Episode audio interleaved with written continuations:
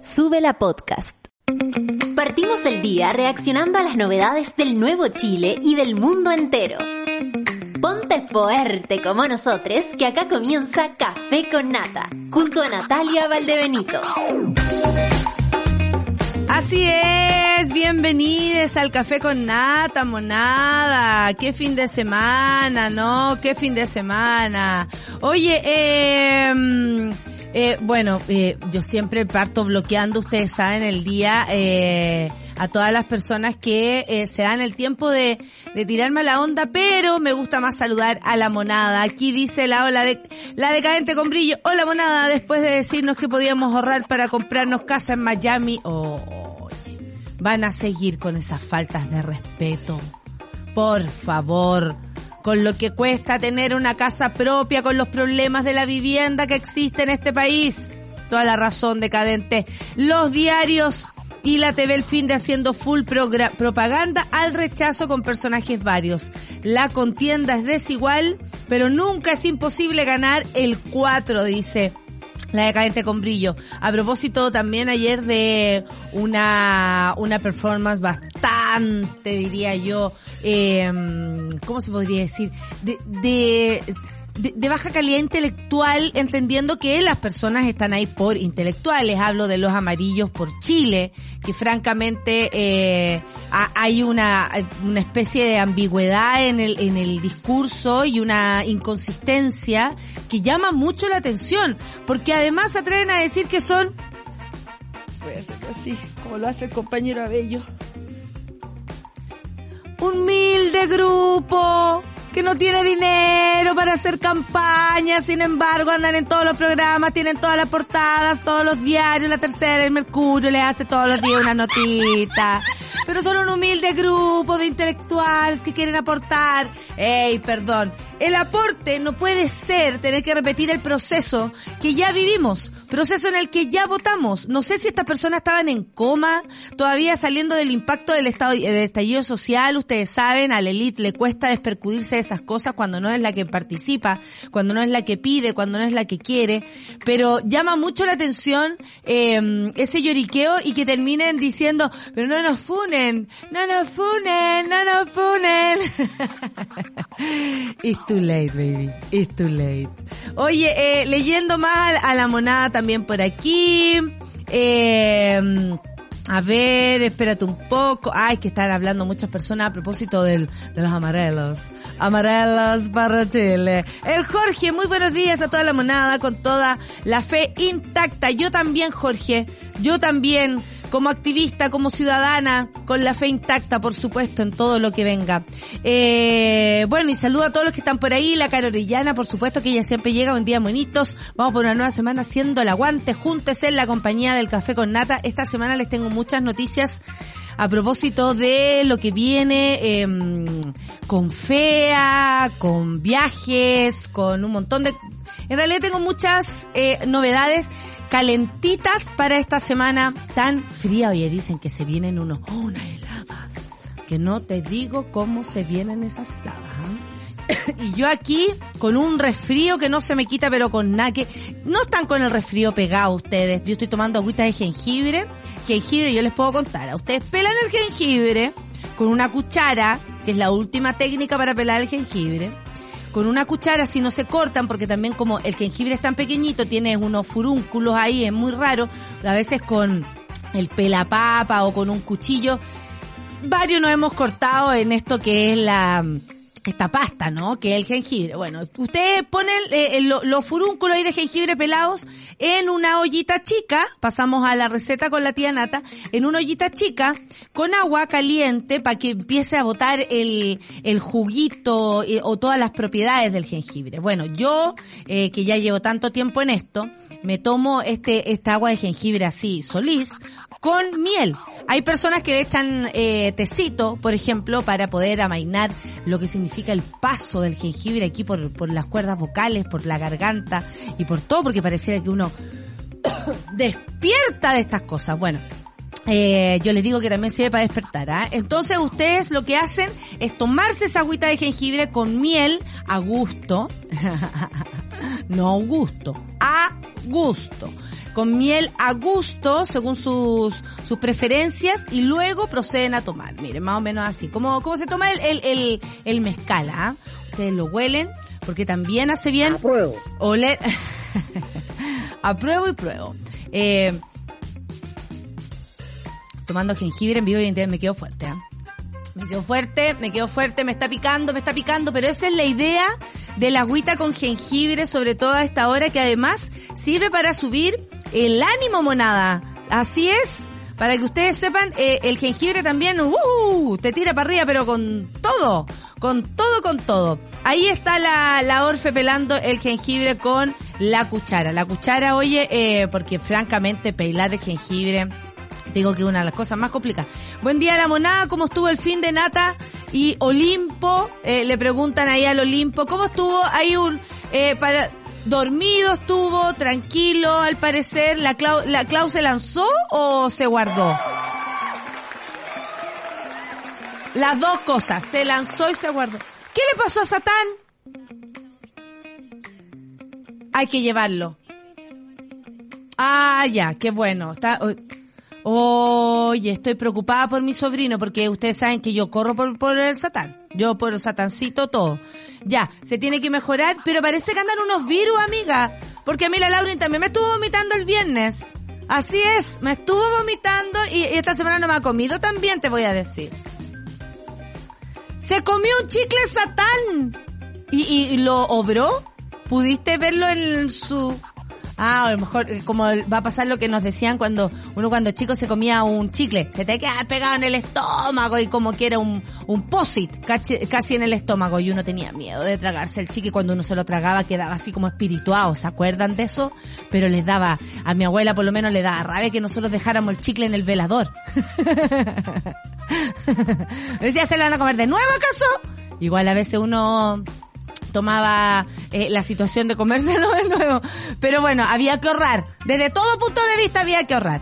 Son las nueve con siete. Saluda a la monada, por supuesto. Aquí tenemos a la Pamela, tenemos a la Orfe. ¿Cuántas veces en el día, cuántas veces es el día del periodista? Pregunta para los periodistas. Por ahí, la Nico, buen día monita, aquí volándome con el viento que hace. Ah, aclaración muy buena. Buen día, Monkeys, acá trabajando como hace mucho tiempo no pasaba, un día lunes a las 8 a.m. Que tengan una buena semana.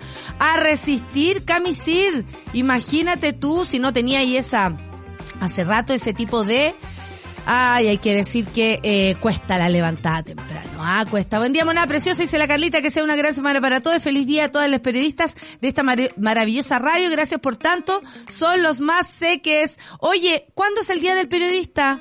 real, digamos, porque acá están saludando a los periodistas. Yo no soy periodista, recuerden, así que sus saludos diríjanlos a eh, el equipo de Subela News, por supuesto, muy buenos días. Y a nuestra querida Clau Cayo. ¿Cuándo es, Claudita? es hoy. Es hoy. Feliz día a los periodistas, en especial a Claudia Cayo, en especial a Claudia Cayo, por supuesto, Nicolás Montenegro, Miguel Avilés, eh, Josefina Eco, eh, José María del Pino, ¿qué más, qué más, qué más? La Dani, la Dani, por supuesto, también. Dani Rivera. Eh, tenemos varios periodistas, ¿ah? varios periodistas por acá. Y por supuesto, un no saludo a todos los periodistas potos de este país que no informan, desinforman, se venden eh, y bu, bu. Me encanta, me encanta ese, ese bullying escolar que tiene eh, Sube la Radio. Eh, necesito, Miguel, que eh, agarre el eh, de algún lugar de algún lugar tiene que haber el... Eh, porque si ya volvemos a eso, Chile despertó. Oye, vamos a los titulares del día de hoy, ¿les parece? Dice más o menos así, y luego les cuento el invitado que tenemos. Ay, ay, ay, ay, ay. El desconcierto nos cuenta quiénes definirán el plebiscito, los efectos que esperan, eh, que se esperan del voto obligatorio. Claro, toda una nebulosa que va a pasar. Un total de 15 millones 173.929 personas están habilitadas para sufragar en el plebiscito. El desconcierto contactó a expertas y expertos para analizar los alcances del voto obligatorio el próximo 4 de septiembre. Si hay más participación, dicen, podría ganar el apruebo, aunque ustedes saben, la, las academias y todas esas dan por el rechazo así el 60 y algo por ciento. Está bien, está bien, está bien, está bien, está todo bien, ¿ah? Ex integrantes, vamos al siguiente titular, y esto lo dice el, mostrador. Ex integrante del grupo de los 13 del ADC que condenaron el golpe de Estado contra Allende manifiesta, se manifiestan a favor del rechazo. Eh, la verdad es que parece que la mayoría de esa gente está muerta, ¿o no? Hay algo así como que quedan pocos vivos, pero bueno. Belisario Velasco, Aldebar eh, Carrasco, Jorge Donoso, miembros vivos, tres de la minoría falangista eh, que el día 13 de septiembre de 1973 se desmarcó de la línea del partido para repudiar el derrocamiento del presidente Salvador Allende. Esto le voy a poner comillas de todos los puntos de vista. Critica la inexplicable eliminación del Senado. Ah, claro, gente que chupó esa teta cuánto tiempo no pueden entender que se acabe con la consecuente falta de contrapeso para la formación de las leyes y el riesgo, dicen ellos, de la injerencia de otros actores en las atribuciones del Poder Judicial. Además, aseguran que la propuesta realizada por la Convención Constitucional contiene artículos que atentan gravemente contra aquellos valores y principios que siempre hemos defendido y advierten cuáles el derecho a la vivienda, el derecho a la educación, el derecho a, no sé, a, a, la soberanía de los cuerpos de las mujeres, los cuerpos gestantes, que eh, la primacía de la seguridad para las niñas, ¿todo eso fueron los principios que ustedes defendieron la deseo o estamos hablando de todo lo que han defendido los intereses del empresariado? Me cabe alguna duda, ¿ah? porque lamentablemente este fin de semana no fue bueno para todo ese conglomerado, la concerta, la vieja concerta, la whisky izquierda, como se le dice, ¿no? Ya advierten, dicen que los escaños reservados en el Parlamento hacen recordar a los senadores designados en la Constitución de Pinochet. Ay, ¿cómo explicarle a la DC que un senador designado de la constitución de un tirano, dictador, asesino, eh, como lo fue el gobierno o, la dictadura, digámosle, porque gobierno fue lo que se armó después, a propósito de estar 17 años eh, absolutamente enquistado en el poder, eh, no tiene nada que ver con los escaños reservados. ¿Saben con quién podemos conversar todo esto? A las 10 de la mañana se conecta al café con nata Jaime Baza. El nosotras. Y le vamos a comentar todo esto y qué le parece todas estas misivas y todas estas cosas, toda esta, eh, bueno, yo no sé quién está poniendo, ¿quién te está escuchando? Belisario Velasco, me lo, me lo pregunto, ah, me lo pregunto, pero bueno. Sigamos con las noticias. La plurinacionalidad es una aspiración vacía. Esto lo dice, la CAM dice, seguirá actuando si hay una nueva constitución. La coordinadora Arauco Mayeco emitió un comunicado donde eh, se adjudicó cinco ataques ocurridos durante los últimos días en el sur del país. Además señalaron que continuarán con sus acciones aunque exista una nueva constitución. O sea, básicamente están actuando igual que el fascismo mismo, ¿no? Porque si hay una constitución, habrá que respetarla.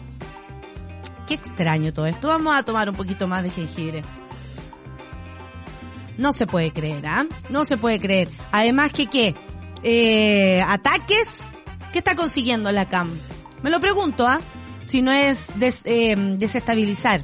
¿Y con eso qué? ¿Qué se consigue? Quiero saber. Quiero saber, déjame ver. Quiero saber, déjame ver. ¿Quién dijo eso? La gran poeta Miriam Hernández. Y vamos con la última claves para entender qué está sucediendo en Sri Lanka. Así es, las manifestaciones alcanzaron el sábado un pico, esto lo escribió en Argentina, ¿no? Cuando miles de personas irrumpieron en edificios públicos, incluida la residencia presidencial, lo que forzó la renuncia del presidente y del primer ministro. Ahí se ve en la fotografía a mi, eh, yo acá por lo menos a la izquierda, no sé cómo lo tienen ustedes, supongo que a la derecha de su pantalla, a la izquierda de su pantalla, eh, cómo fue la arremetida del, de la gente. Vamos a ver eso y las claves para entenderlo. A continuación viene la música, claro que sí. Esto es Paramore con Rose Colored Boy. Absolutamente suena al ritmo del café con nata de Sube la Radio aquí, por supuesto, en tu radio favorita, en tu matinal que te abriga. Los espero.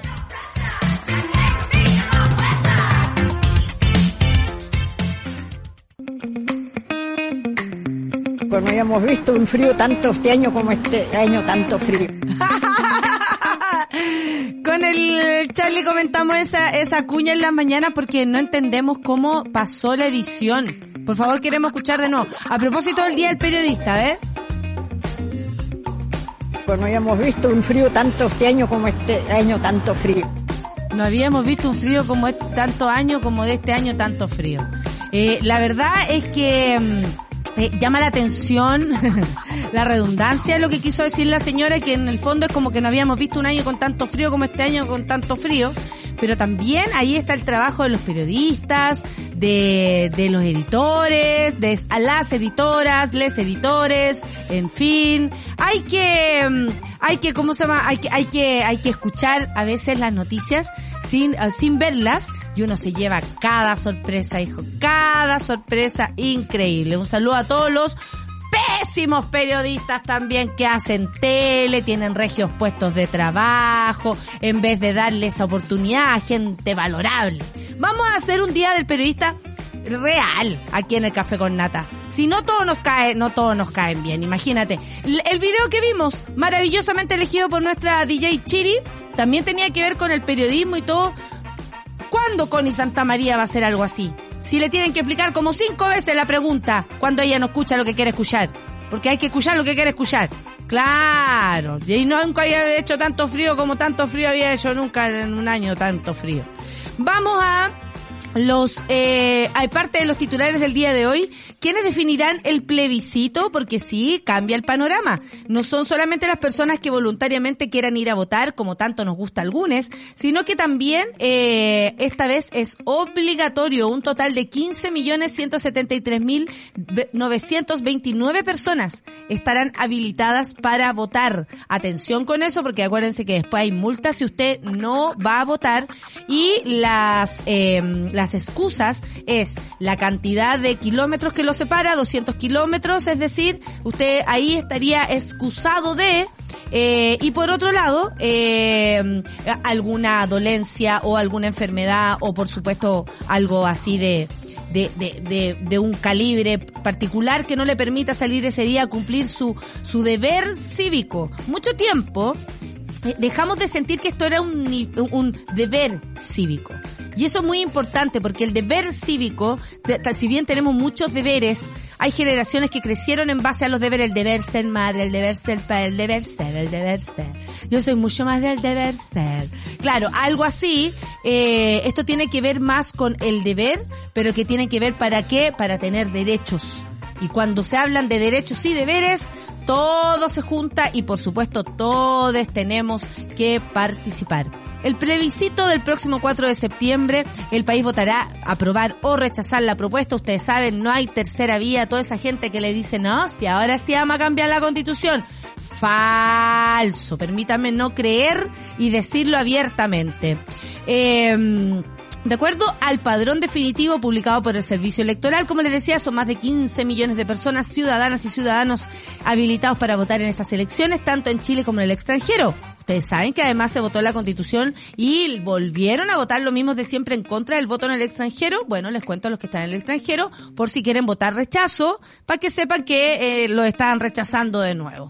Tras 10 años de voto voluntario en Chile, esta vez el sufragio me acuerdo de mis abuelos que iban a sufragar, eh, tendrá carácter obligatorio. En este universo la mayoría son mujeres, de acuerdo a los datos de CERVEL, 7.779.185 mujeres inscritas, 51.3% del padrón, frente a 7.394.744 que son hombres, que corresponde al 48.7 eh, porcentaje del cuadrón, del padrón electoral son en el territorio nacional, eh, son 15 millones eh, y un poquito más, y en el extranjero también, eh, por supuesto, se suman y ahí se hace ese total enorme. Em, eh, por ejemplo, ahora son 15 millones 76 mil 690, eh, lo que significa que aumentó en más de 280 mil personas en comparación al plebiscito del 2020, casi el doble los que podrán votar eh, los que podían votar en, en 1988 a propósito del sí y el no y esas cosas. ¿ah? Las comunas que concentran el mayor número de electores se ubican en la región metropolitana. La lista la lidera, la lidera Puente Alto, atención Puente Alto, 404 mil personas, mil votantes.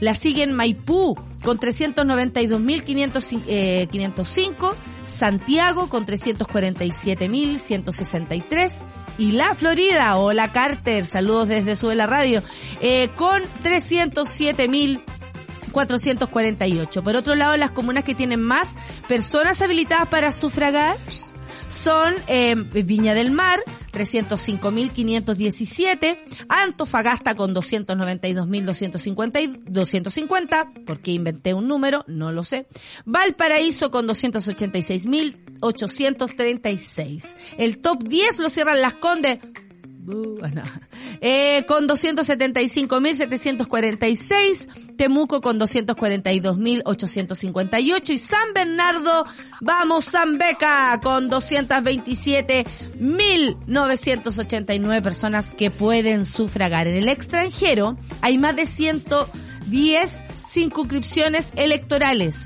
y podrán sufragar lejos de la patria, 97.239 chilenos y chilenas habilitadas, de ellos 47.747 son hombres y 50.492 son mujeres, lo que corresponde al 52% del padrón electoral. La mayoría reside en Europa.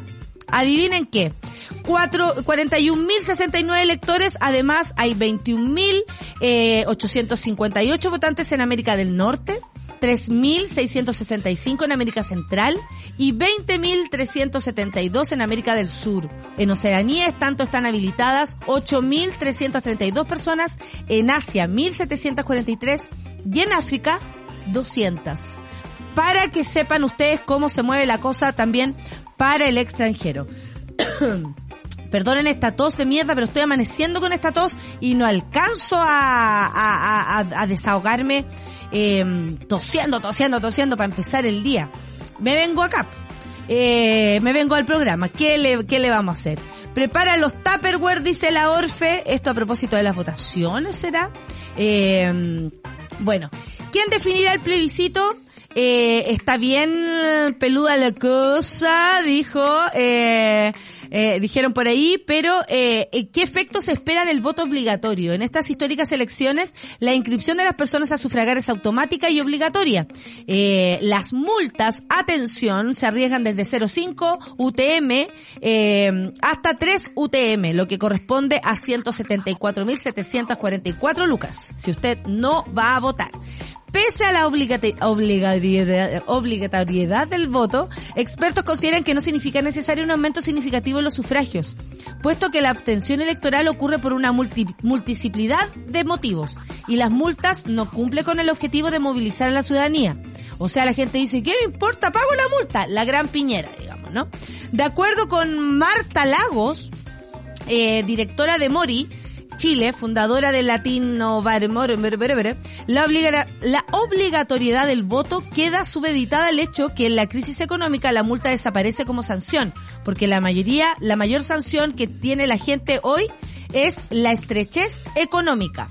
Se habla equivocadamente de indecisos, pero no se trata de indecisos, sino que se trata de personas que muy probablemente en su mayoría no van a participar. Imagínense, se puede no participar así nada más. Pese a ello, considera que si van a votar más personas, Lagos estima que habrá, eh, Marta Lago, no Lago, que ustedes saben, atorillando al revés, ¿para qué decir? Lago estima que habrá unos 10 millones de votantes que concurrirán a las urnas. De 15 mil, de 15 millones, ella dice que 10, 10 millones. Eh, considerando que la última elección votaron 8.5, la diferencia será eh, de un bolsón de 1.5 millones de votos más, lo que es mucho, pero está lejos, dice ella, de su totalidad. Así cree que la participación electoral será del 60 al 63%, no desde el 80% que se espera eh, por ser una, una votación, digamos, obligatoria. Hay varios motivos, según el experto, uno de ellos el castigo que tiene el no votar no es un, no es un castigo significativo y además es muy difícil hacerlo cumplir. Además, también consideran que es difícil estimar la participación porque se pasó mucho tiempo con voto voluntario. Entonces no sabemos cuál de esas personas va a tener tendencia a votar ahora según el voto obligatorio. O sea, están todos pensando que qué va a pasar en el voto obligatorio y van a votar los jóvenes. Van a votar los jóvenes en su mayoría y van a votar las mujeres, que somos el 52% del padrón. Claro que sí. Espinosa Bianchini plantea una diferencia del plebiscito del 2020. Hubo un porcentaje importante de gente que dejó de ir a votar por la pandemia. Mucha gente mayor, toda la razón. Mucha gente mayor se abstuvo probablemente venga a votar ahora y creo que gente de tendencia al rechazo. Eso lo dice él. Por otro lado, gente que se abstuvo, por ejemplo, de las elecciones de convencionales y presidenciales, pero que votó para el plebiscito, porque fue un mensaje importante. Esa es gente más joven y creo que son más tendencia hacia el apruebo. En esta línea, el experto avisora que si vota mucha gente, cerca del 70% va a ganar el apruebo. La cantidad de gente joven que puede entrar a votar por el apruebo es mucho mayor que la cantidad de gente mayor que pueda votar por el rechazo. Ustedes saben, ustedes saben que siempre se ha dicho que la gente que vota por la derecha es muy disciplinada porque básicamente también son personas mayores. Lo que se pregunta acá, Bianchini dice que probablemente todas esas personas, además de haber tal vez sufrido embates por la pandemia, no vayan a votar ahora por diferentes situaciones, ya sea de salud, de edad, en fin. Y por otro lado, dice que la, la, la potencia del voto esta vez será en la juventud que si va a votar en mayoría, según este, este señor que puede analizar las cosas por aquí, lo, lo, ¿cómo se llama? Lo proyecta como eh, podría ganar el apruebo. O sea, todo depende de quiénes vayan a votar. Esa es la apuesta. Saber qué significa que el voto sea obligatorio, a quién va a empujar y por supuesto quiénes son los que van a ir a votar en su mayoría, ¿no? Ahí vamos a ver, va a cambiar el panorama, absolutamente, porque voluntariamente se podía ver perfectamente quién eran los que estaban ahí, los comprometidos, los que nos gusta ir a votar por un lado, pero también había todas las personas mayores que votan religiosamente, eh, en cada una de las votaciones van a sufragar y bien temprano. Eso lo sabemos. Y claro, se decía que en un momento que, eh, y, por, por el conocimiento, por lo que daban estos 10 años de voto voluntario, que la derecha vota religiosamente, eh, valga la redundancia, la derecha eh, vota, eh, eh, vota, digamos, ¿no? Y que eh, la izquierda no. Bueno, como ahora es obligatorio, veremos qué sucede. Aunque Nadie se atrevería a decir a priori, dice Julieta Suárez, otra analista, eh, si las personas se abstienen que voten en esta ocasión, le va a dar más peso a una de las dos opciones. Nadie se atreve a decir en verdad quién va a ganar, porque está bien pelúa la cosa y francamente es mejor esperar a ver qué dice el pueblo. Son las 9 con 32. Vamos a la música. Esto es Blur con Shameless Man. Me encanta Blur y sobre todo a esta hora. Café con Nata en su vela.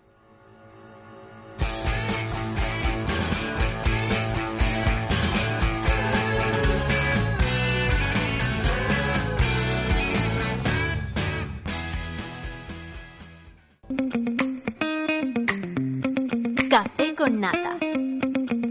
Sí, tenemos de invitada, mira aquí el propóleo, todas las cosas. Tenemos de invitada a eh, Jaime Baza, por si alguien lo está preguntando. No, mentira, la mona, la mona, sí. ¿Por qué tan elegante, Homero? Porque hoy viene Jaime Baza al café con nata. Claro que sí, claro que sí. Oye, no falla. No falla. No se había visto un frío tan frío este año como este año tan frío. No habíamos visto un frío tanto este año como este año tanto frío. ¿Quién habrá dado el vamos? Ah? Una, un abrazo a ese editor eh, o a esa editora que dijo, vamos con la vida ¿no? y todos dijeron lo mismo, qué es entender, si la gente no escucha, si la gente no escucha, nunca, nunca piensen, nunca subestimen a nadie, ¿ah? a nadie, nunca subestimar a nadie. Mira Nata, me dice la Orfe, Río Perdena, Pe, Pedernal en Chilcolco, esto es Petorca. No te creo, está todo pasando con el río. Cuidado también a, a cuidarse, por favor. Porque lugares que han estado también eh, inhabilitados de agüita. ¡Uah! ¿Qué opina Yorfe? ¿Qué opina la gente de Cabildo? ¿Qué opina la gente de Chincolco? ¿Ese es el río Chincolco? Yo tenía una amiga que iba al campo a Chincolco y siempre me contaba el río Pedernal. Está en Chincolco. A lo mejor siempre se, llamó, así el río de Chincolco y yo le decía el río de Chincolco, por la Chincolco, de la Chincolco. ¡Oh! Oye, ¿vieron ese, ese, esa fotografía donde, o perdón, ese video donde se viene una avalancha de nieve y le alcanza a agarrar la avalancha de nieve a, lo, a los que estaban grabando? Porque se, yo no sé, no entiendo a esa gente, ¿sabí? ¿Cómo ponerse cerca de la cagada que está pasando? Si tú veis que viene una avalancha, ¡huye! No te quedes ahí grabando o graba corriendo, no sé. ¿Qué tan importante? Entiendo que es, es importante el registro, pero francamente no se pongan en riesgo, por favor. Por favor, era una avalancha de nieve y se veía la violencia, se veía que venía fuerte y el video, no quiero hacer spoiler porque véanlo igual, me da lo mismo, soy la clavo aquí con Stranger Things. Me da lo mismo hacer spoiler. Y eh, al final del video pasa el, el, el, el hielo y queda la persona, te juro, y queda la persona debajo del, debajo del hielo. No, te pasaste, por favor. Oye, aprovecho de aconsejarles, dice la decadente con brillo una vez más, que el carnet de identidad se cuida como hueso santo antes de votar. Vivaldi ahí, monada. Toda la razón, decadente. Estoy contigo en esta. Estoy contigo. Aquí enterándome hoy que es el Día del Periodista en Chile. Siendo yo periodista, dice la Ale Ginger, la peor decisión de mi vida. Risas, ¿ah? Yo me río porque ella también.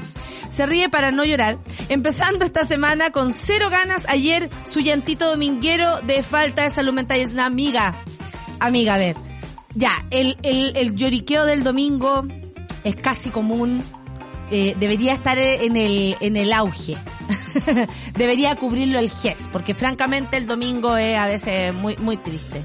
Y por otro lado, Ale, eh, leo tu Twitter muy, muy bajo, que tiene que ver con, claro, con la cuestión del periodismo y todo, pero arriba, arriba amiga, y sobre todo por ti.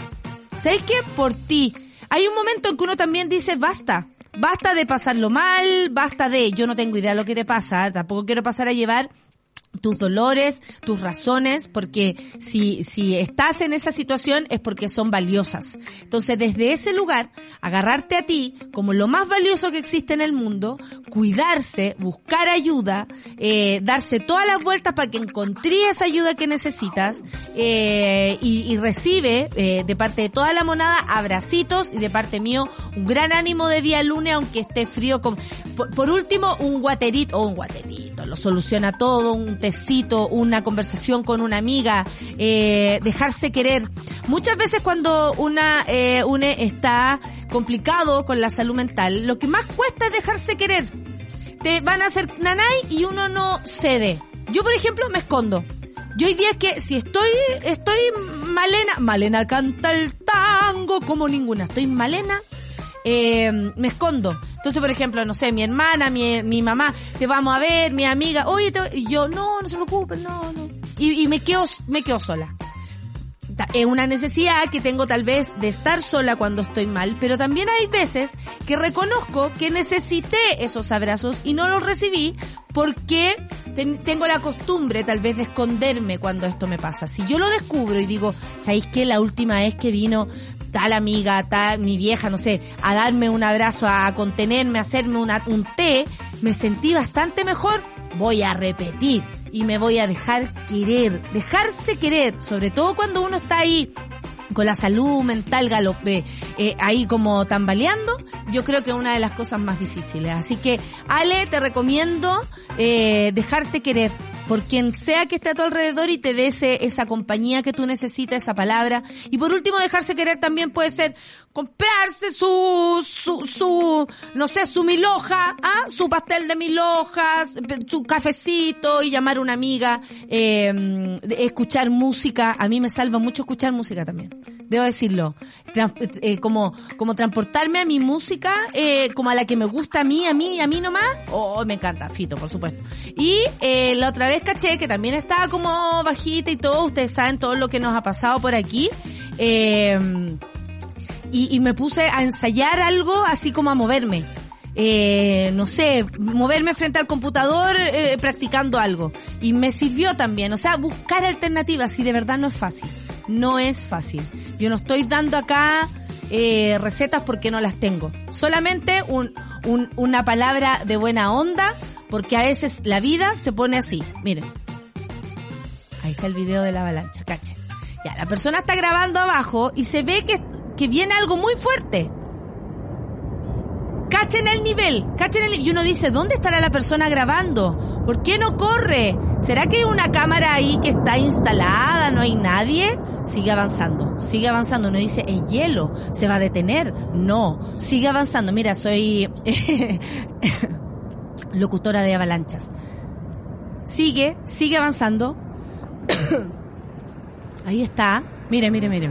Y uno dice, ¿dónde está el, el señor que graba? ¿Dónde está? ¡Ahí está!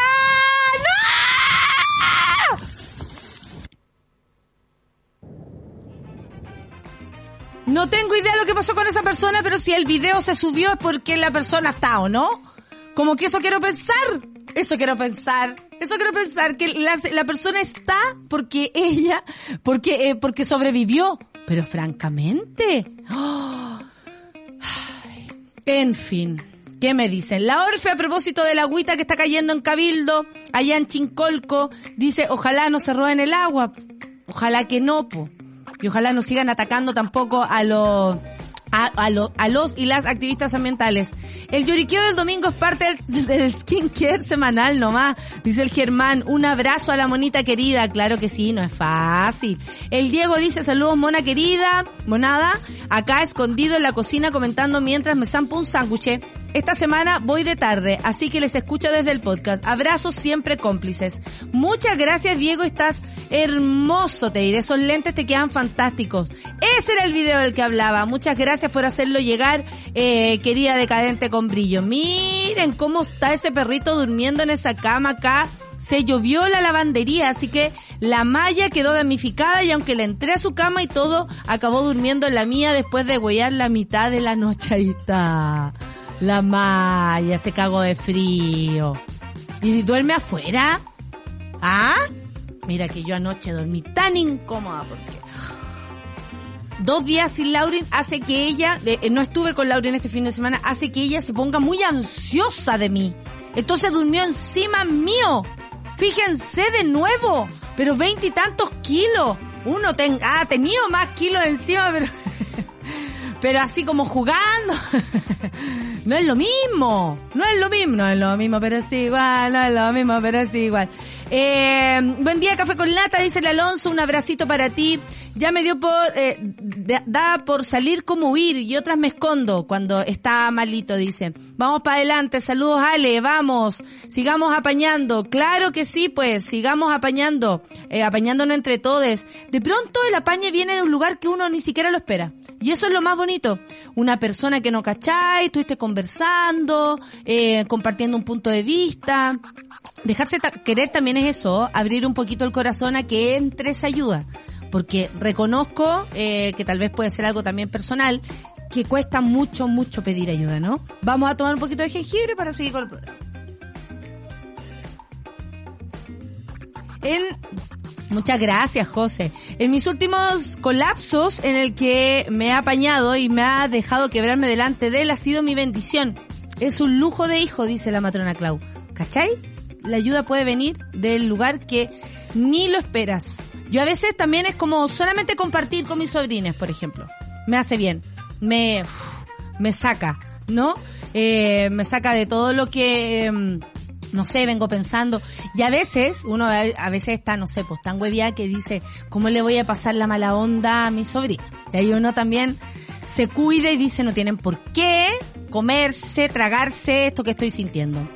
Y buscar reírse de todo, sobre todo de los rechazistas que solo piensan en ellos, dice la Ale Joaquín, el pueblo les importa cuando hay que votar. Chile vamos, firma carta de 10 compromisos en caso de que gane el rechazo. No le creo. Fin. ¿Ya? Fin. Había patrañas. un tuit, patrañas, dice Claucayo. Había un tuit, un comentario del video de la avalancha que decía que todos estaban bien, que no les pasó nada. Gracias Joker, estábamos complicados, pero yo también me imaginé que podían estar bien debido a que el video lo pudimos ver, po. Si no, ¿cómo? Saludos a toda la monada, dice la Ingrid desde Miami, en mi depa de un amigo profesional común y corriente. Sutil no es sutil. ¿Cómo se le ocurre decir eso a sutil? Que una persona que gana normal aquí en Chile, Piola, puede adquirir un departamento en Miami, donde en el paradero 7 de Miami, Gran Avenida con, con, con la, con la, con la Colin. Una cosa así. No, hable huevas, caballero, que falte respeto. Dejen de faltarle respeto al pueblo. Francamente. Compré eh, un con para Laura y no la ansiedad. Sí, amigo, no, sí. Alonso no tenía idea de las cosas que le compraba a la Laura para la ansiedad, hijo. Hasta unos medicamentos para perrito. De- te voy a decir. Y si no funcionan, me los como yo. Si da lo mismo, para la ansiedad, todo para adentro. la Maya no duerme afuera, no le gustan las casas de perro, así que tiene su propia suite en la lavandería cerrada, todo por todos lados. Pero ayer se llovió. Oye, llovió harto en la, en la cuarta región. Cuéntenme también cómo están en sus, en sus regiones, en sus pueblos, en sus lugares, desde donde nos escriben, desde donde viven, por favor. Me encantaría saber eh, qué onda la lluvia. Dicen que se viene de nuevo un, un, un, un, ¿cómo le dicen? El frontal, el sistema frontal. Ah, se viene un sistema frontal eh, de nuevo el miércoles, así que esté preparado. Y a mí lo que más preocupada me tiene, y lo digo honestamente, son las temperaturas bajas. Francamente. Miércoles y jueves lluvia, pero unas mínimas, como mínima menos 3, máxima 6. Imagínate, 1 y 0 grados. Ahí está, podemos ver cómo se mueve. Ah, ¿te cachai? Ahí está, eh, yo, yo, llueve, llueve, podemos ver que llueve. oh, que, se, que me gustan los mapas. Me encantan los mapas. Estaría todo el día viendo mapas así por, porque si hay una lluvia, ¿dónde más? Como en el tabo, ¿no? O el tabito. Oye, eh, a las 10 tenemos a Jaime Vaz, así que nos preparamos porque eh, me interesa esta noticia. La plurinacionalidad es una aspiración vacía, dice la CAM, que además aseguró seguir actuando si hay una nueva constitución. Así nomás, la, coordina- la coordinadora Arauco Mayeco emitió un comunicado donde se adjudicó cinco ataques ocurridos durante los últimos días en el sur del país. Además señalaron que continuarán con sus acciones aunque exista una nueva constitución. Esto para el primer aniversario de la muerte de Pablo Marchán, quien murió en medio de un sabotaje en la comuna de Carahue el 9 de julio del 2021, donde recibió un disparo en la cabeza. La agrupación violentista reivindicó los ataques que cal- calificó como una serie de acciones de sabotaje contra las principales expresiones del extractivismo capitalista en distintos puntos del Gualmapu. Estos fueron realizados por cinco de sus brazos armados. Ay, ay, ay, con estas acciones, además de recordar y homenajear la figura de Toño por Antonio Marchán, reforzamos nuestra línea político-militar como organización revolucionaria, la cual se encuentra en concordancia con el proyecto estratégico de resistencia y reconstrucción del pueblo nación mapuche que hemos impulsado durante décadas, por el cual Pablo Marchán, eh, Pablo en vez de Antonio, eh, dio su vida. Ellos les decía Antonio.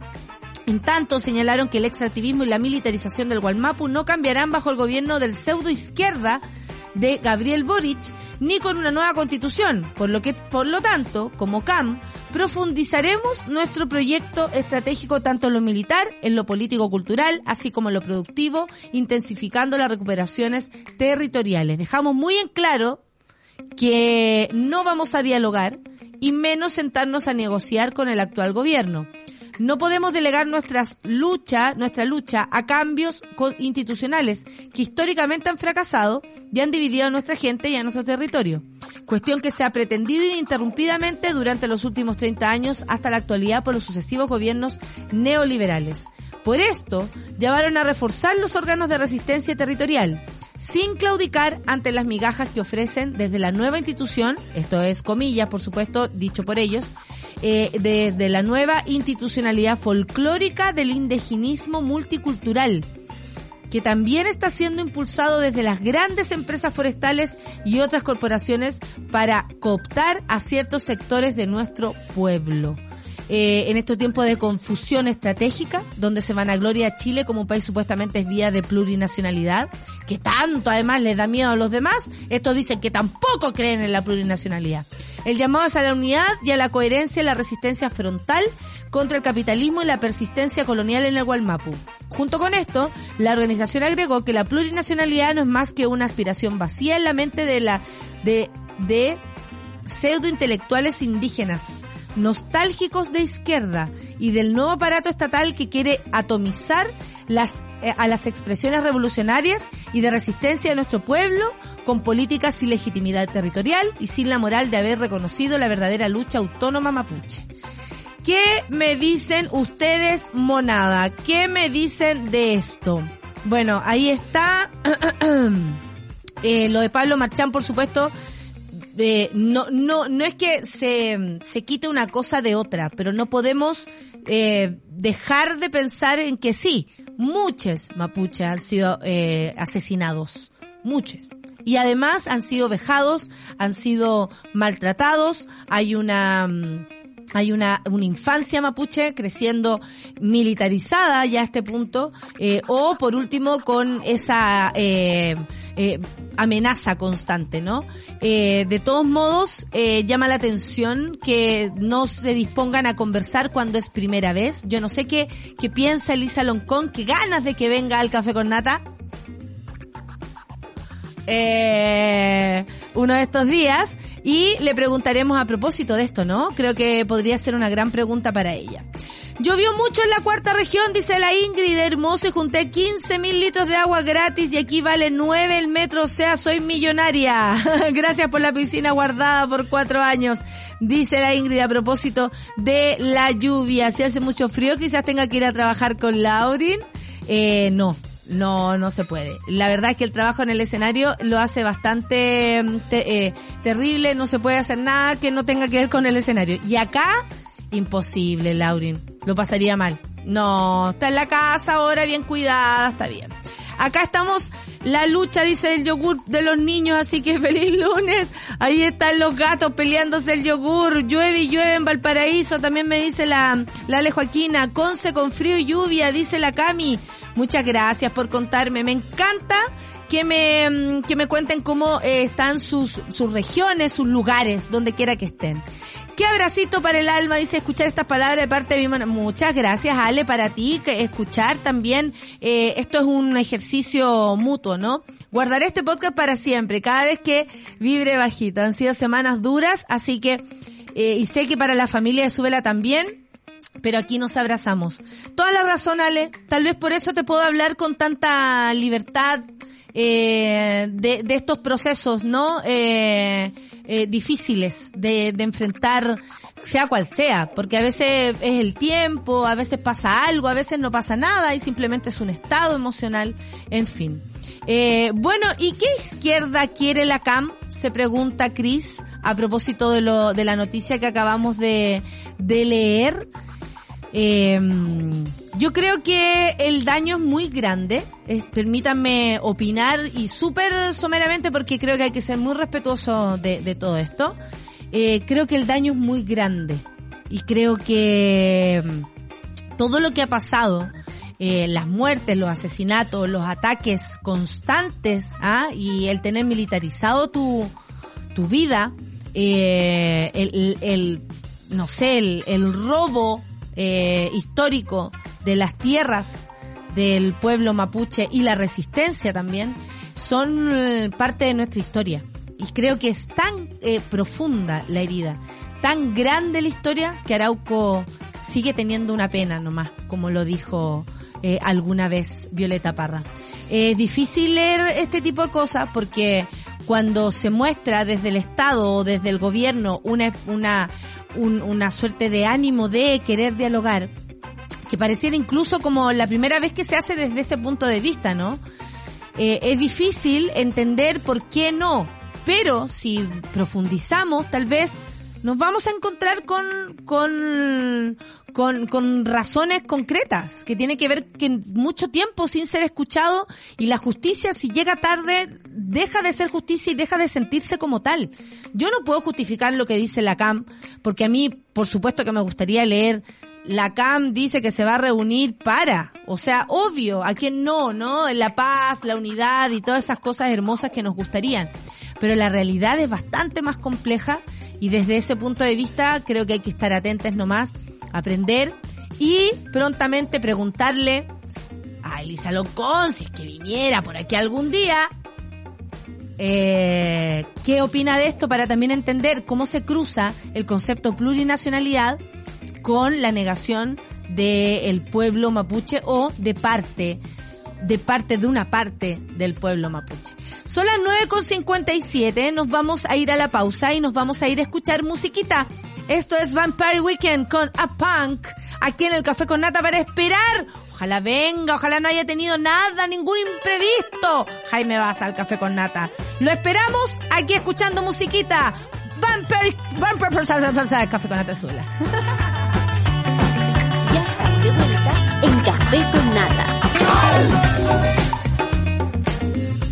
Son las 10 en punto y les tengo que contar que a continuación, por supuesto, viene Super Ciudadanos, pero a ver si me quedo acompañándoles yo también, porque nuestros Super Ciudadanos están en este momento eh, en un canal de televisión que no sabemos si los van a dejar entrar ahora o a las 12 del día o con 5 minutos al final, pero vamos a estar atentos. No hay Super Ciudadanos, perfecto. A propósito de eso, lean lo que está pasando con Subela News y ahí se van a dar cuenta por qué y dónde andan nuestros queridos super ciudadanos. Vamos también con Satélite Pop, luego con Claudita Cayo, Claudita Cayo, al mediodía Isidro Ursúa con Caceritas y a las 3 las 2.10 con Nicolás Montenegro y Fernandita Toledo.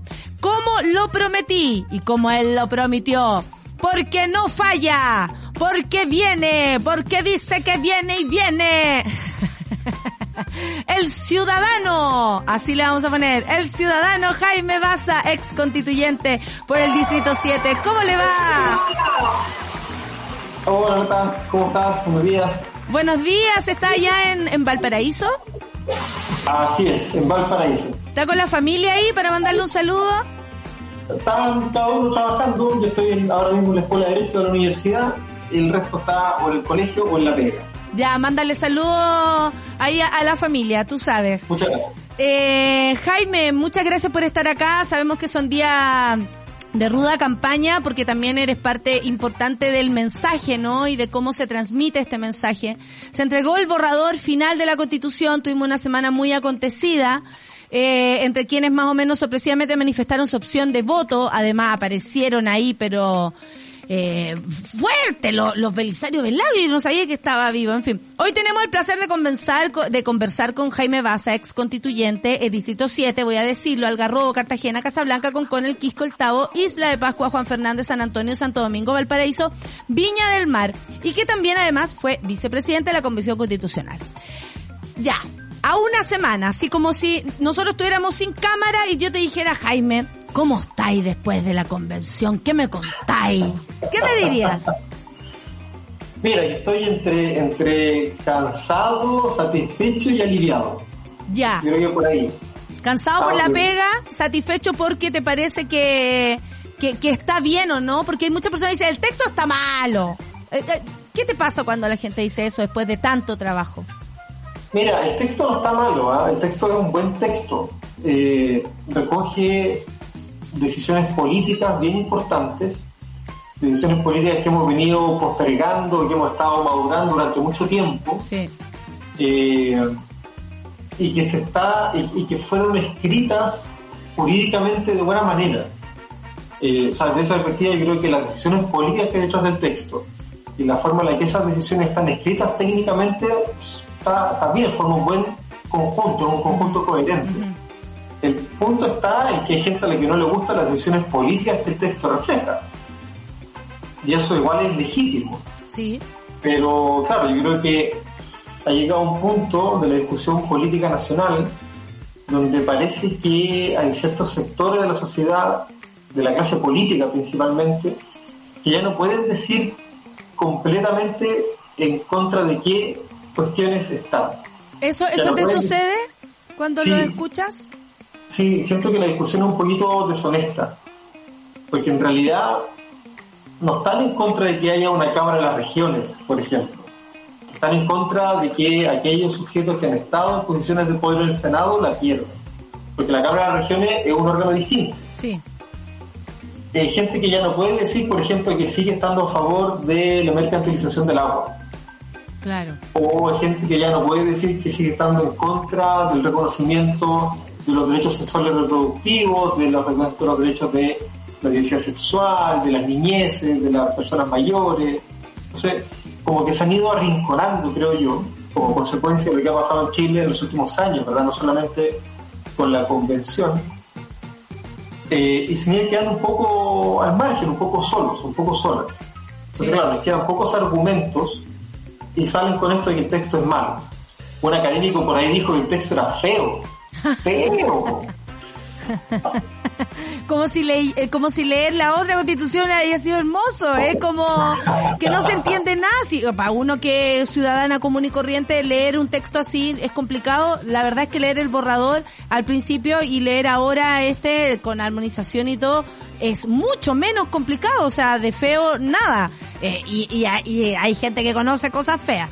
Eh, ¿Qué te pareció lo de Ricardo Lagos a propósito de, primero que todo, como como una, una figura que pareciera ser fuerte cuando ya hace mucho rato no se le escucha, siento yo, como que de pronto esa figura, eh, no sé, se, se vuelven como, como a ser wow, importantes y en todo este tiempo nadie lo escuchó, nadie eh, no participó, digamos. Y al mismo tiempo te iba a preguntar eso, porque aparecieron eh, también los Andrés Velasco, eh, el Anderreche, Javiera Parada, eh, esas personas que no han trabajado en el proceso, y aquí me parece importante el hacer, el estar ahí, en estar un año ahí, y luego dicen, el texto no es como no y no hay propuestas. ¿No te parece que también hay algo así como un no porque no? Como pedir permiso y que la mamá te diga no porque no. Mira, muchas veces parece ser un, no porque no me pescaron. Mm. Ah, y como no me pescaron a mí, entonces no. Mira, yo, yo a Ricardo Lagos lo, lo, conozco bien, yo trabajé con él un tiempo en su fundación, tenemos una buena relación, yo tengo una buena opinión de él. Eh, y no quisiera hacer un juicio personal de él, pero sí creo que hay un cierto sector de la, de la clase política, hay un cierto sector de la élite política, mm. y yo creo que está leyendo mal el presente, está leyendo mal lo que está pasando hoy día en el país.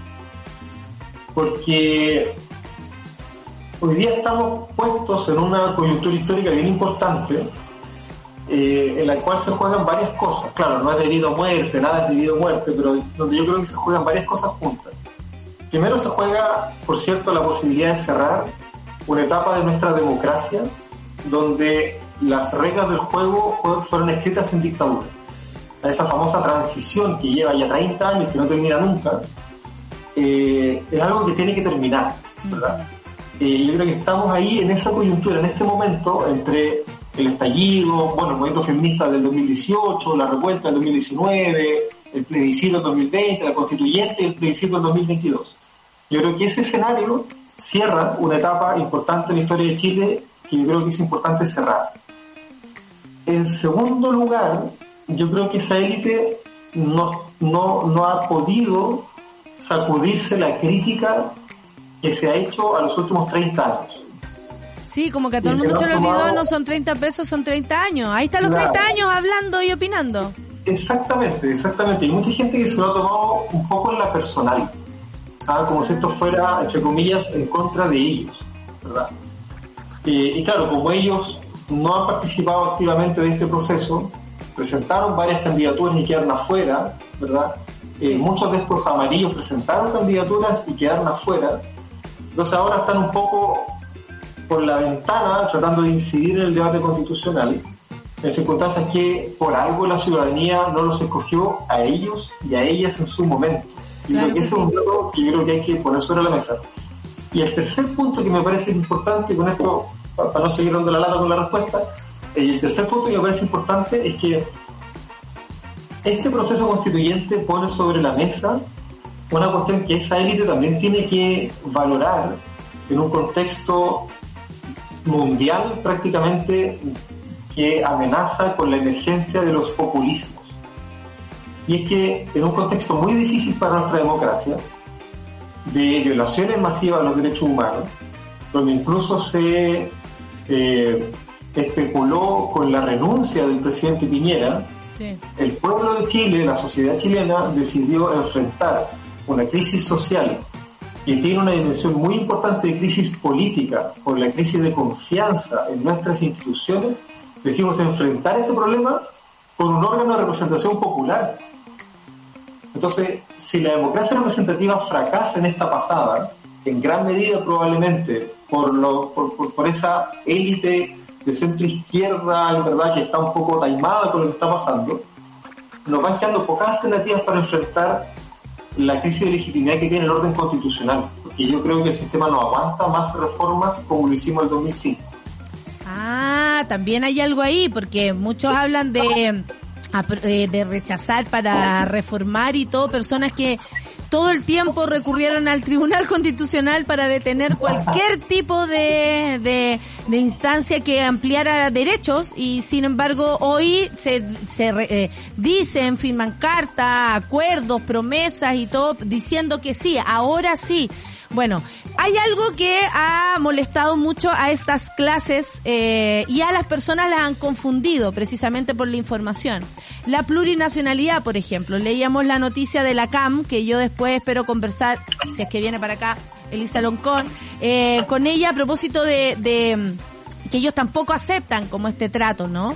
Y, y qué loco es pasarse por encima, a propósito de lo que tú decías, un proceso democrático, porque las la, lo que dicen, no sé, eh, los amarillos por Chile no sé qué, vamos a una elección y que la gente elija quien quiere, pero si por esto, por esto ya pasamos. ¿Por qué nos están diciendo lo que tenemos que hacer si esto ya lo vivimos? Votamos apruebo rechazo, ganó la apruebo, votamos convención mixta, convención constitucional, ganó la convención constitucional, salió la constitución de ahí, como no les gustó, ahora quieren repetir el proceso, no lo entiendo. Y uno de esos puntos es la plurinacionalidad, que ha sacado el racismo desde todos los desde todos los bajos fondos, eh, desde todos lados, por lo demás, porque el racismo es transversal. Pero cuéntanos qué es la plurinacionalidad por si alguien por aquí no lo ha entendido y en la voz de Jaime vas a quedar clarito. Mira, básicamente esta idea de la plurinacionalidad significa reconocer que en Chile viven pueblos distintos. El pueblo mapuche está ahí, no lo inventamos nosotros el pueblo Rapanui está ahí, no lo inventamos nosotras. Yo creo que ese, ese reconocimiento es como la base mm. de, esta, de esta propuesta plurinacional, ¿verdad? No estamos proponiendo que Chile se divida en naciones. Esos pueblos originarios hoy día ya son reconocidos por la ley chilena. Hoy día ya están en la ley. Nosotros lo único que estamos haciendo es que lo estamos incorporando en la Constitución para satisfacer una demanda de reconocimiento constitucional que está pendiente desde el gobierno de Patricio Elwi. A primero de los 90 se presentó una, una propuesta de reforma constitucional para el reconocimiento constitucional del pueblo originario que fue rechazada hace 30 años. Y ese reconocimiento yo creo que tiene varias aristas que son importantes y creo que vale la pena considerar. Hay un reconocimiento que permite incorporarlos en la Constitución, pasan de la ley a la Constitución. Pero también hay un reconocimiento que permite incorporarlos en la deliberación política, en el, en el, en el poder legislativo, ¿verdad? Para que participen de la forma en la que se construye la voluntad general.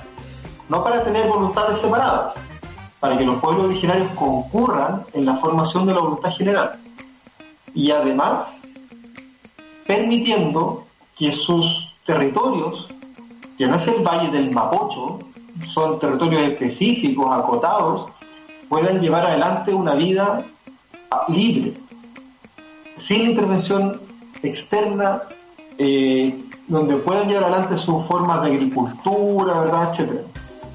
Todo eso el reconocimiento, la igualdad política para el diálogo, la protección de sus comunidades y la forma como viven en sus comunidades, si todo eso funciona bien, esto puede generar una solución permanente a la cuestión indígena, permanente, porque es el fortalecimiento de una vía institucional, el reconocimiento político de pueblos que se sientan a conversar en condiciones de igualdad, con representantes, y además protegiendo a las comunidades que viven en, estos territorios, bueno, con eso se queda plenamente fuera de toda posibilidad la vía violenta que hemos estado viendo en el último tiempo de reivindicaciones territoriales. Entonces yo de nuevo tengo la impresión de que aquí hay una miopía preocupante por parte de la clase política, porque de nuevo, el texto puede quedar mejor o peor, está bien, podemos estar más de acuerdo o menos de acuerdo con el contenido de ciertas decisiones políticas, está bien. Pero lo que no puede pasar es que sigamos pateando una cuestión, un problema importante que le ha dado forma al país. Los, grandes conflictos del país están atravesados por esto. Piensa que la propuesta que firman los tres partidos de la coalición de derecha no habla de plurinacionalidad, tampoco habla de interculturalidad, habla de multiculturalidad. La multiculturalidad es un paradigma de hace 50 años, que ya era trazado cuando se presentó la ley de reforma constitucional durante el gobierno de Patricio Elwin en la década del 90, ya era trazado en esa época. Lo están proponiendo ahora como la solución, y un poco para la risa, lo proponen ahora para como solución ¿verdad? a, a la cuestión indígena, cuando en realidad lo que hoy día necesitamos son soluciones efectivas, ¿verdad? Yo creo que ese tipo de problemas, lamentablemente, bueno, por algo estamos como estamos, pero lamentablemente la élite no está viendo eh, los problemas que se están generando hoy día en el, en- a los cuales trata de responder la nueva constitución.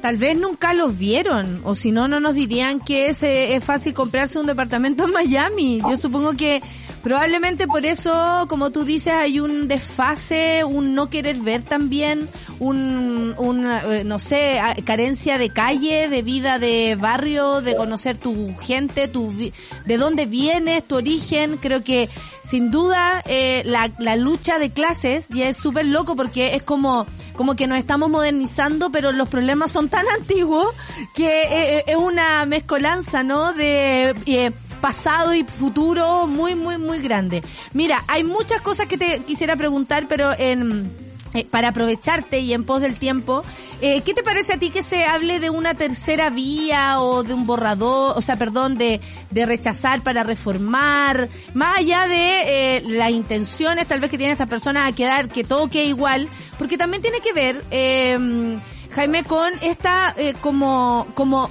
esto que hicieron con la política hacia el pueblo, ¿no? Como nos sacaron de la política y nos dijeron los expertos van a hacer. El, el panel de expertos que anda a saber tú quién es dijo que el, el metro tenía que costar 30 pesos hace dos años atrás. Eh, expertos que uno no sabe quiénes son, o sea, todo es como a, a, a, a- espaldas de, de nosotros. Y nosotros nos tenemos que enterar de estas cosas como recibir, ¿no? Eh, más, ok, pago más. Eh, no, ahora para allá, ok, voy para allá. No somos borreguitos, queremos pensar, pero nos sacaron de ahí.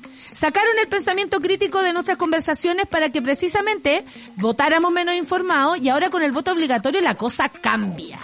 Y eso, eh, yo creo que estamos todos expectantes a ver cuál será la diferencia entre el voto obligatorio y el voto y el voto voluntario. Pero ¿qué te pasa cuando hablan de esta esta tercera vía o, o esto que se pusieron a inventar como, oye, rechacen si nosotros vamos a reformar igual? ¿Qué te pasa a ti que estuviste adentro de la convención, que trabajaron un año y algo, pero como loco, que no estaba habilitado ni siquiera el lugar para trabajar, ni con las condiciones de pandemia, no tenían ni computador ni baño, o sea, ni papel para limpiarse la nariz? Entonces, ¿de qué estamos hablando? ¿Por qué ahora aparece esto? ¿Y qué te parece a ti como constitucional que esto ocurra como ex constitucional? ¿Qué falta de respeto al trabajo de 154 personas que de verdad, más allá de los casos aislados, se sacaron la mugre? Sí, mira, varias, varias cosas. Por lo pronto se me viene inmediatamente la columna de Matamala ayer, que, Sí. que cuesta, cuesta creer, ¿ah? cuesta creer que esto sea cierto, porque, pucha, hasta mi hija de tres años se sabe la historia del lobo, el cuento del lobo. ¿ah? Y lo digo en serio, o sea, esto lo venimos escuchando desde la reforma del 89, y es verdad. Eh, nunca ha estado la voluntad política para avanzar en cambios importantes. De hecho, ayer, nada más ayer, el Partido Republicano se desmarcó de la carta que firmaron los otros tres partidos de centro derecha. Entonces ya no van a estar los votos para la reforma. Ayer el Partido Republicano se desmarcó. Eso, eso es lo primero, eh, como que vuelven a recurrir a la misma estrategia discursiva de siempre, que no tiene un correlato en hechos concretos, ¿verdad? Pero lo otro que me llama la atención, y esto, esto es algo que comentamos mucho el 2003, el 2015, cuando estábamos empujando la Asamblea Constituyente, y es que el problema con el orden constitucional vigente no es solo la forma, no, no solo el hecho de que se haya redactado en dictadura, ¿verdad?, etcétera, sino que es también el fondo, es su contenido. Y en esa época reivindicamos la Asamblea Constituyente, entre otras razones, diciendo que la forma es el fondo. ¿Por qué? Porque abrir la puerta para que el pueblo participe a través de sus representantes y a través también de mecanismos de democracia participativa para decidir el contenido de la Constitución, cambia radicalmente el sentido de la conversación. Radicalmente. Eh, lo digo de otra manera, un órgano legislativo compuesto solo por hombres nunca habría protegido el derecho de las niñas y de las mujeres y de la diversidad sexual a vivir una vida libre de violencia. Absolutamente. Y eso, y eso es precisamente porque esta convención constitucional dio cuenta de que el problema que tenemos con la democracia representativa no es la democracia representativa, eran los representantes. Esos eran el problema. Entre otras razones porque aquellos sectores sociales representados en los órganos legislativos eran sectores muy homogéneos socioeconómicamente y culturalmente. La Convención Constitucional tiene la ventaja, para bien y para mal, de que es diversa y era plural. Diversa tal como lo es la sociedad. Claro, no representa la conformación de la élite y por lo tanto parte muy importante de la política tradicional quedó fuera de la Convención Constitucional. Claro, quedó fuera la DC, quedó fuera o con un convencional, quedó con poco convencional el Partido por la Democracia, quedó con pocos convencionales los partidos de derecha. Los convencionales de partidos de izquierda que entraron son convencionales a su vez poco tradicionales, no, están los, los varones, ¿verdad? No están, no están los políticos de siempre. Sí. Entraron del Partido Socialista, del Frente Amplio, del Partido Comunista, entraron nuevas caras. ¿Y por qué digo esto? Porque cuando se habla de tercera vía, no se está hablando solamente de pongámonos de acuerdo en un, en un, en un texto diferente. Cuando hablamos de tercera vía estamos diciendo no volvamos a escuchar a la ciudadanía de esta manera porque se nos arranca la moto, porque se nos va de control el, cuento. Por eso el 2003 y 2015 decíamos, la forma es el fondo, porque lo que necesitamos son nuevas representaciones que permitan que el pueblo hable. Yo creo que claro, los, profesores de Derecho Constitucional ya se ríen un poco de nosotros, pero como, como pasó esto de la manera en la que pasó, entraron al texto constitucional cuestiones que no habían entrado nunca, como el reconocimiento de las ferias libres, de la pesca artesanal, de las economías locales. Y eso por una razón compleja pero sencilla al mismo tiempo, que es que el poder político representado en la Convención Constitucional no está siendo mirado solamente desde arriba, desde Santiago, el presidente, los poderes del Estado, sino que está siendo mirado desde abajo, desde la feria, desde la calle, desde la inseguridad que muchas veces las mujeres tienen en las calles, ¿verdad? Eh, desde el comercio local, desde los gobiernos locales, desde las regiones. Eh, y eso, es esa forma material de ver la vida cotidiana, hay un sector de la élite que no lo tiene, y no tiene cómo tenerlo. Y por eso es tan importante abrir el espacio de la representación. Y claro, cuando uno abre el espacio de la representación de esta manera, primero surgen temas nuevos que no hayan estado nunca en el espacio constitucional, pero también significa que cierto sector de la élite empieza a perder el control. Mm. Y vemos lo que pasa cuando la élite pierde el control. No, a mí ayer me llamó la atención que eh, a propósito, por ejemplo, que ya a esta altura que amarillo de derecha también, Cristian Banken, eh, la ex constituyente Beatriz Sánchez, eh, le dice, pero ¿cuál sería, eh, quiénes harían los cambios que usted plantea que, que más encima no plantea, porque no propone una idea, no hay una idea, pero ya, si tuviera yo una idea, ¿cuál sería esa persona o cuál sería el, el, el, órgano A? Y claro, eh, ¿qué van a volver a decir? ¿Que es los diputados, los senadores? Eh, es como... Amigo, ya votamos por ese, eh, por ese articulado y, y, ya no, ya no fue. Entonces, y él no fue capaz de responder, lo cual también a mí me deja con la sensación de que hay un no porque no, pero también una, una defensa férrea al statu quo a, a, quienes nos dicen lo que hay que hacer y a quienes siempre han sido esas personas, ¿no? Y que, y que fuerte verlas ahora alicaídas, básicamente porque el pueblo de alguna manera también dice no, queremos derechos en vez de libertad de acceso. Y cuando le explicamos a la gente la diferencia entre una cosa y otra, se abre ahí un, un, una puerta importante. Para ir cerrando, aunque no te queremos dejar ir, la gente está en llamas.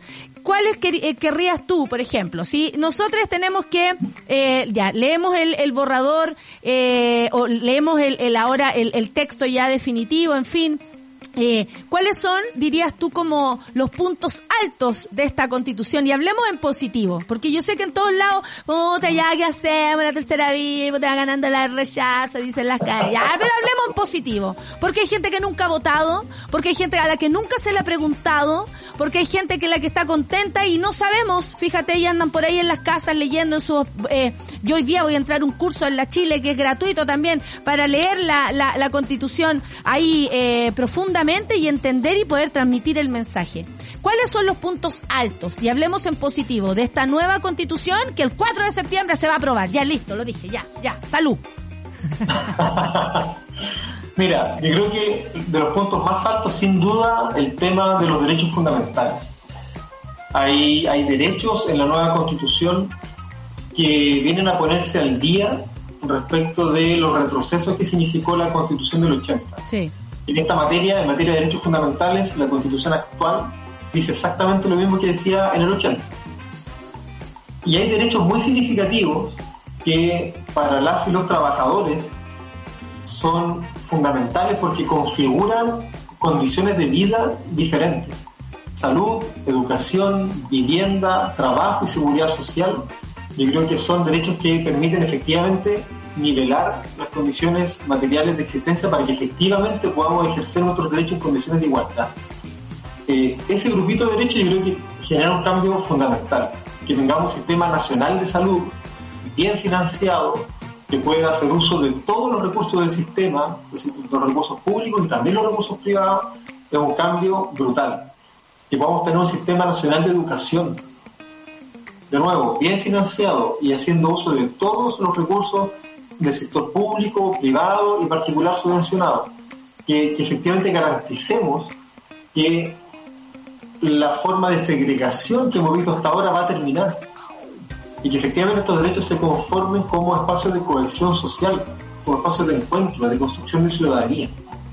Y a eso yo creo que se suma, primero, el reconocimiento de una serie de derechos de sectores que habían estado históricamente postergados. Sí. Personas mayores, personas con discapacidad, las personas que trabajan en la casa, las dueñas de casa, los derechos sexuales reproductivos, los derechos de niñas, niñas y adolescentes. Yo creo que todo eso suma un paquete de protección social donde la promesa del Estado social y democrático de derecho, donde nadie va a ser dejado en el camino, se hace realidad. Yo creo que ese es un cambio brutal, brutal, brutal. Y el otro cambio muy importante, que afecta por lo demás al, no sé, 60% de la población del país, es el fortalecimiento de las regiones. Después de décadas esperando, vamos a tener un sistema efectivamente descentralizado, donde la región pueda garantizar desarrollo económico, social y cultural para los habitantes de la región, en el marco de un solo Estado, una sola república, pero con gobiernos regionales fuertes, como por ejemplo ocurre en Italia, para no poner un ejemplo de Estado federal. Italia es un solo país, es una sola república, tiene un presidente, tiene un primer ministro y además cada una de sus regiones tiene gobiernos, facultades, tributos, actividad económica propia. Ese cambio del Estado regional que propone la nueva constitución yo creo que va a ser también una, una reestructuración muy importante eh, y que va a ser efectiva la descentralización que hace tanto tiempo veníamos esperando eh, ex constitucional, abogado constitucional, profesor, padre de familia. Ah, te caché. Eh, Jaime Basso, muchas gracias por estar aquí, sobre todo por explicar, porque me imagino que el, es el trabajo que va a quedar a hacer hasta el 4 de septiembre, pero también explicar lo que se hizo, explicar lo que está sin maquillaje, porque ya lo que se lee es, es mucho más cercano a, a nosotros, a los pueblos, a los territorios, a las regiones, que no es menor. Y no es raro que las personas y ciertas personas y quienes hoy están asustadas eh, estén, lo estén porque nunca había pasado esto en la historia de Chile. Esto es absolutamente eh, nuevo, absolutamente vanguardista, incluso ya tener una, una constitución paritaria lo es. Y nada, yo estoy orgullosa con el trabajo de la convención. Yo soy una confiada en que esto también se hizo de la manera más seria posible. Y por supuesto, eh, aquí desde el Café con Nata informando siempre para que las personas no reciban esa información errada, sino con quienes están ahí y escribieron la, la, la constitución. Muchas gracias Jaime por haber estado esta mañana con nosotros. Chao, Natalia, muchas gracias. Que les vaya muy bien y mucha suerte en todo. ¡Ánimo! Oye, qué heavy. Está ruda la cosa, está ruda la cosa. Eh, se fue el profesor Baza, nos dejó hartas preguntas, pero eh, también nos dejó hartas certezas. Que es que la constitución hoy, eh, de alguna manera, empieza a mostrar estas dimes y diretes porque mueve el piso, porque mueve el, el, cómo se estaban haciendo las cosas, porque mueve el Estado, sacude a los gobiernos, este y los que vengan. Y bueno, quienes hemos aspirado a un país más equitativo, más eh, eh, solidario, desde ahí donde parte, no sé, la, la, constitución ecológico a propósito de las emergencias ambientales, creo que vamos en ese camino y vamos con fuerza, vamos con alegría, eh, porque también se vota feliz. Son las 10.30, yo me voy, pero ¿me voy o no me voy? Porque ya, resulta que les tengo que contar que en el canal 13 están o no están, o van a salir más ratito. Ya, les informo. En Canal 13, ya que tengo los dos minutos más, en Canal 13, aunque alguno dice apaga el 13, bueno, resulta que a propósito del reportaje de Sube la News, hecho por nuestro querido Miguel Avilés y además, por supuesto, apañado por el equipo de Sube la News, eh, están eh, casi entrando al matinal, por si ustedes están ahí con la tele prendida o todo, eh, dejen Súbela en una ventana, pongan la otra en la otra ventana y pueden ver en un momento más cómo eh, les tocó ir a hablar de este reportaje que hicieron. Imagínense ustedes. Eh, le mando también saludos desde acá a la madre de, de Miguel que debe estar eh, también nerviosa. Eh, saludo entonces a todos, a todos los equipos. Esperen después eh, Satélite Pop con Claudita Cayo, con muchas novedades y por supuesto que tengan un buen día y que sea una gran semana. Oye, tengo muchas noticias para esta semana, muchas, pero entre esas, Mentes Salvajes, jueves y viernes en el Seina a las 8 de la noche, entradas en punto ticket, el teatro. Vayan a abrigarse al teatro. ¡Viva el teatro! Chao, nos vemos. Café con nata. Chao. Nadie dijo que esto sería fácil. Cuando sientas que todo está perdido, Natalia Valdebenito te espera en Café con Nata, de lunes a viernes a las 9 de la mañana en subela.cl.